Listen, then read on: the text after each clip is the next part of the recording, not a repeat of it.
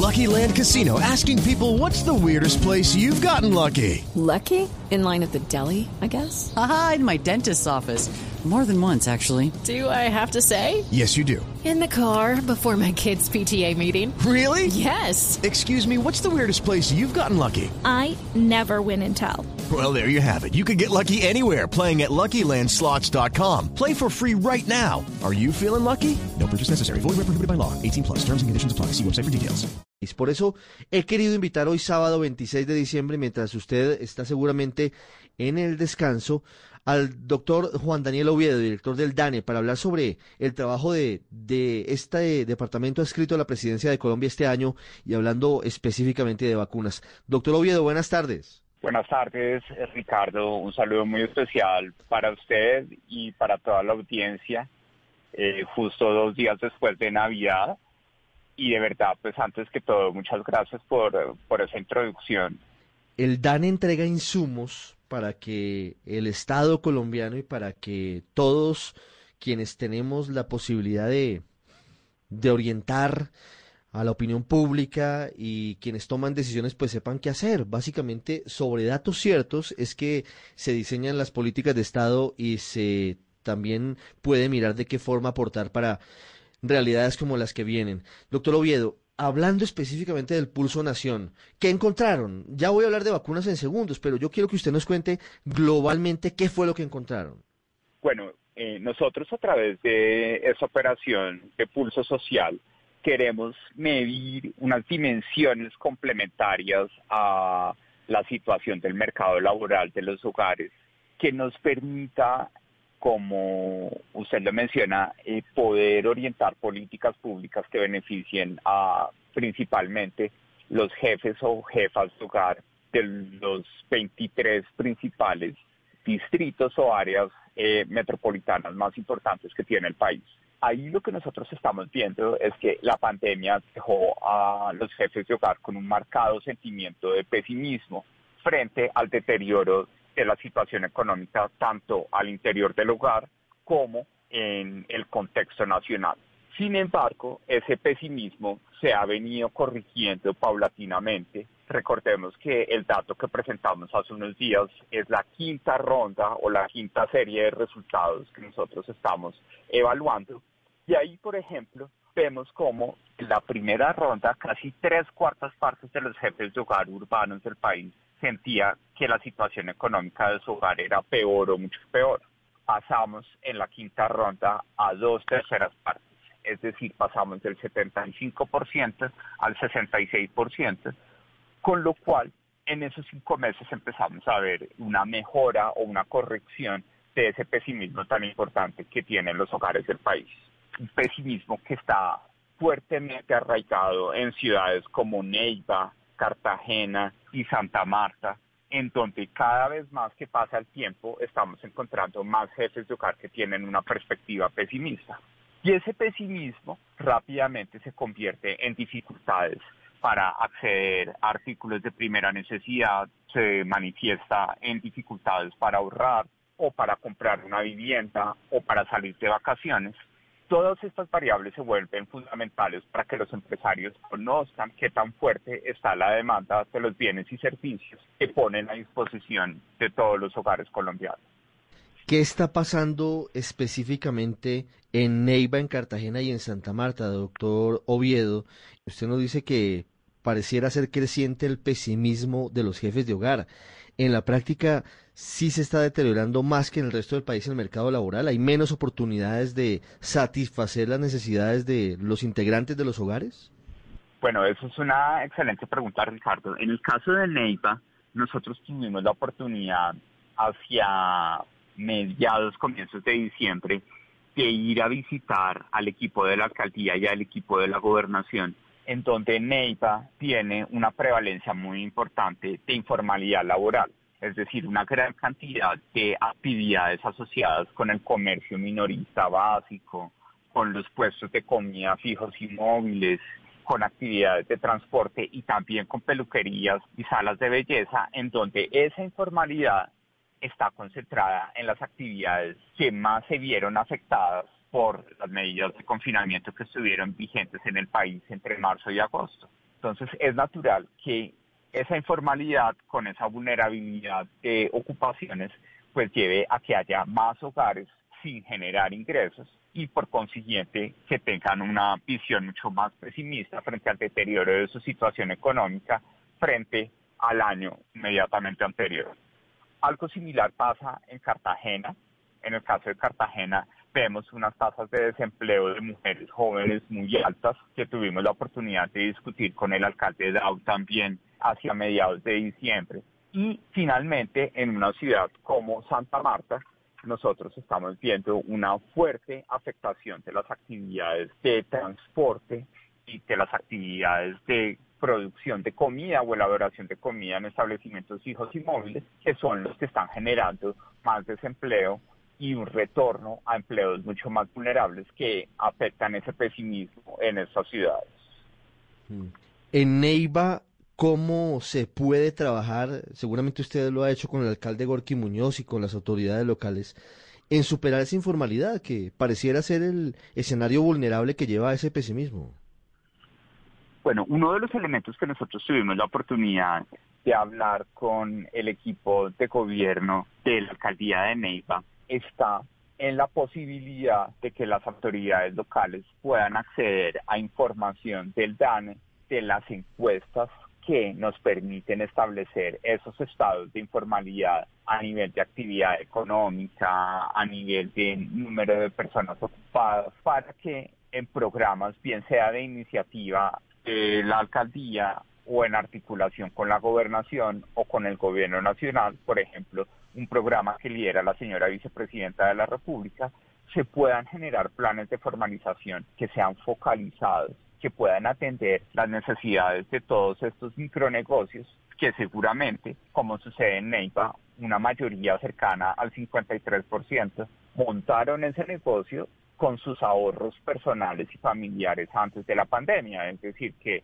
toda esta situación económica que estamos viendo tan difícil del país los tomó sin ahorros, llamémoslos así, disponibles y por consiguiente necesitan líneas de financiamiento y necesitan técnicas adicionales para poder ser mucho más competitivos en las actividades que están desarrollando. Entonces nosotros creemos que en esas ciudades emergentes como Neiva, por ejemplo, Yopal, Yoacha, es importante que esos planes de formalización atiendan las actividades económicas y las condiciones particulares de la informalidad que suceden en esas ciudades que se pueden ver de forma diferencial gracias a estas operaciones estadísticas que provee el DANE.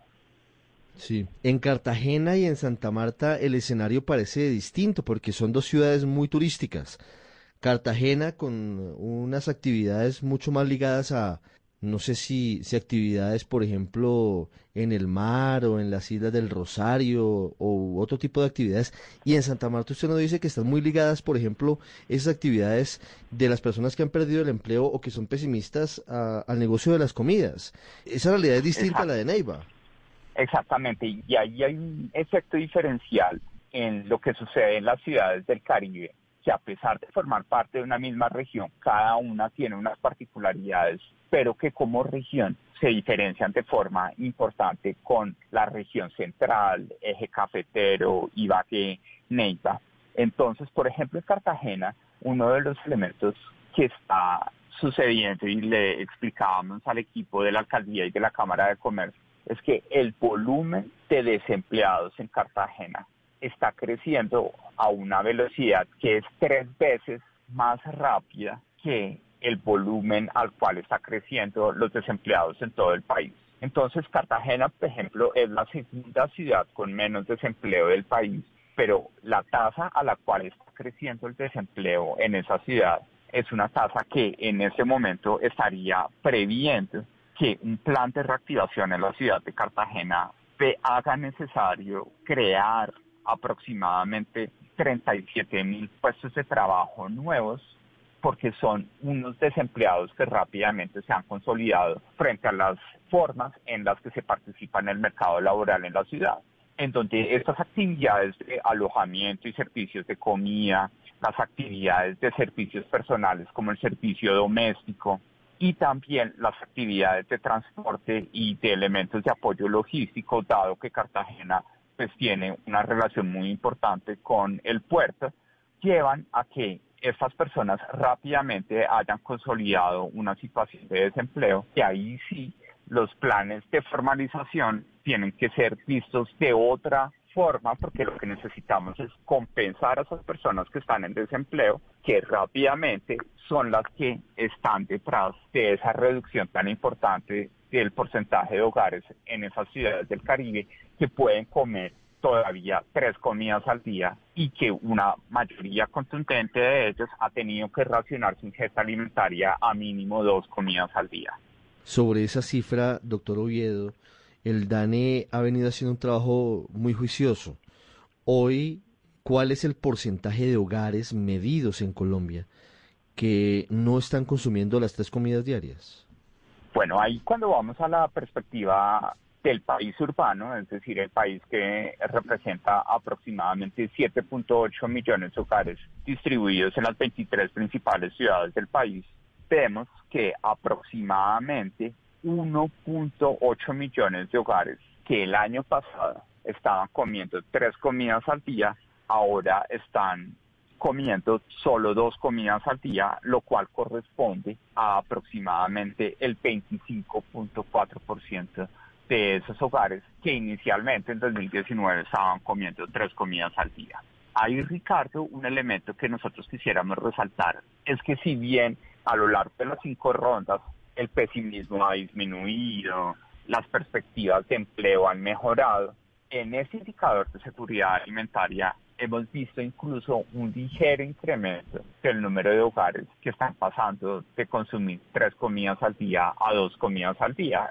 Eso podría ser una señal de que el tiempo también le pasa la factura a los hogares y si no se diseñan soluciones focalizadas y soluciones que sean propias para cada ciudad, que ha sido el mensaje que nosotros estamos transmitiendo en las diferentes visitas regionales que estamos haciendo, cada vez más vamos a tener hogares que van a ver vulnerada su seguridad alimentaria, que es un elemento básico para poder producir y para poder pensar, para poder estudiar todos estos miembros que están en los hogares que están viendo esas dificultades. Pues la cifra es muy alta. Uno de cada cuatro hogares en el país urbano no está teniendo la posibilidad de, de los tres golpes, como dicen popularmente, de las tres comidas. Llevamos en dos y quizás en menos. Tuvo que bajarse a dos golpes, casi la pues cuarta parte de esos hogares urbanos. Pues sin duda es muy, muy inquietante esa cifra. Doctor Oviedo, hablemos de vacunas. ¿Qué porcentaje de la población colombiana está dispuesta a vacunarse contra el COVID-19?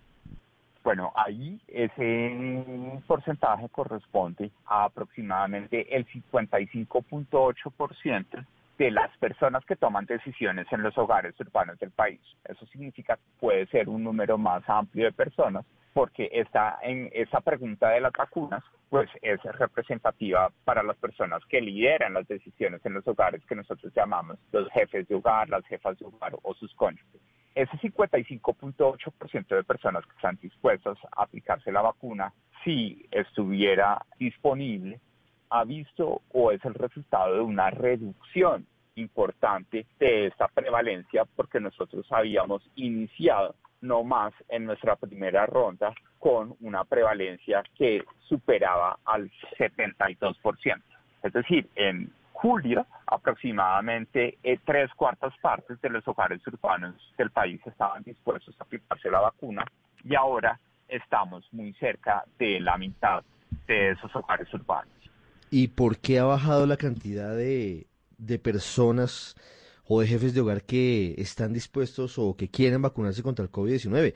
El escenario pues no es, no es positivo, por supuesto, porque se necesita al menos que el 70% de los colombianos nos vacunemos para alcanzar la inmunidad de rebaño y, y con el 55.8 pues no nos alcanzaría. Exactamente, Ricardo, y ahí, pues aprovechando que estamos en temporada navideña, si bien nosotros no estamos llamados a definir esos elementos de causalidad. Yo sí creo que los datos mismos nos están dando algunos elementos. Primero, el sentimiento de preocupación por el contagio del coronavirus que, genera la enfermedad COVID-19 ha venido disminuyendo drásticamente en los hogares. Por ejemplo, existen ciudades como Cali, en donde una fracción muy pequeña de estos jefes de hogar manifiesta estar muy preocupado por esta situación de contagio eh, frente al coronavirus, lo cual refleja que como miembros de la sociedad colombiana tal vez estamos cometiendo un error y es que nos estamos acostumbrando a convivir con el virus, lo cual puede ser costoso porque nos puede llevar a que, como lo señalaba en días anteriores la directora del Instituto Nacional de Salud, podamos tener un segundo pico en el primer trimestre del próximo año. Y al mismo tiempo también eso puede ser una señal indirecta de esos resultados que los estudios de prevalencia nos están mostrando, en que en algunas ciudades una cuarta parte o una décima parte de la población ya pudo haber estado contagiada por el COVID-19. Lo que pasa es que el COVID repite y eso es lo que no puede pasarse por alto y, hay que tenerlo en cuenta para vacunarnos, seguramente, para vacunarnos, porque todavía no estamos inmunes. Doctor Oviedo, le agradezco mucho estos minutos. Las vacunas son importantes. Todos tenemos que vacunarnos contra el COVID-19. Las noticias falsas hacen mucho daño. Esas cadenas de WhatsApp que dicen que hay una cantidad de cosas que no son ciertas, pues hay que eliminarlas y no hay que reproducirlas para evitar que esto ocurra. De todos, en serio, de todos depende la posibilidad de superar esta pesadilla que estamos viviendo en este año que termina. Le deseo un feliz 2021, doctor Oviedo, y ojalá que tengamos tiempo para hablar de otras cosas distintas a la pandemia que nos ha marcado tanto, incluso ustedes en las estadísticas. Ha sido usted muy amable. Feliz tarde. Claro que sí, Ricardo, un saludo muy especial y como se lo menciona, la pedagogía es fundamental en este momento para lograr que invitemos a más personas a que tomen la decisión de vacunarse. Ya. Hello, it is Ryan, and I was on a flight the other day playing one of my favorite social spin slot games on chumbacasino.com. I looked over the person sitting next to me, and you know what they were doing? They were also playing Chumba Casino. Coincidence? I think not. Everybody's loving having fun with it. Chumba Casino is home to hundreds of casino style games that you can play for free anytime, anywhere, even at 30,000 feet. So sign up now at chumbacasino.com to claim your free welcome bonus. That's chumbacasino.com and live the Chumba life. No purchase necessary. DTW, void, were prohibited by law. See terms and conditions 18 plus.